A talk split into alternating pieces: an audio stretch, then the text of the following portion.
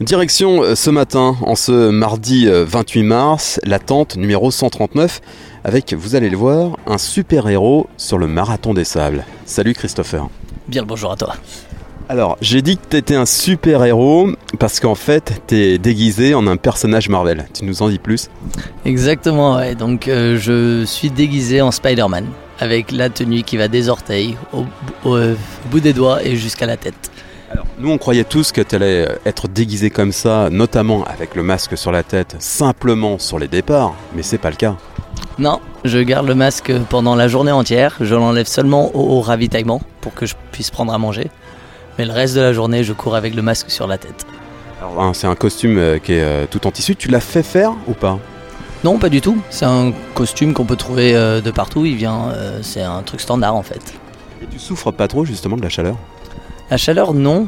je, je, presque je le conseille car en transpirant, la transpiration reste sur le costume et avec le vent, ça fait un peu de clim. Bon, Spider-Man, c'est le côté fun et tout, mais en fait, c'est aussi pour véhiculer un véritable message par rapport à une association euh, que tu soutiens.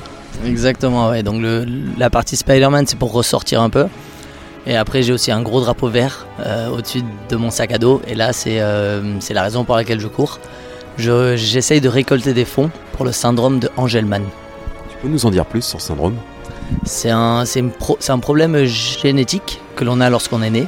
Euh, c'est un problème avec le 15e euh, chromosome. Dans les grandes lignes, ça veut dire qu'on n'a pas euh, d'équilibre, donc on ne peut pas bien marcher, voire pas du tout seul.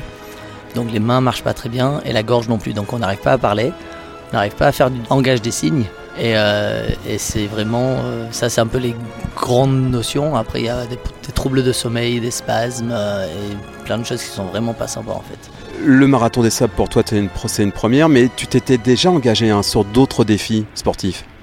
Tout à fait. Euh, en août dernier, j'ai traversé la Manche à la nage. Je suis parti depuis l'Angleterre et 15 heures plus tard et 50 km plus tard, je suis arrivé en France.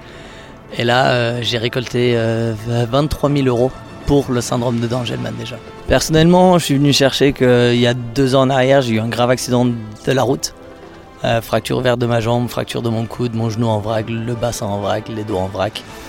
Et ça fait un peu partie de ma rééducation personnelle, on va dire.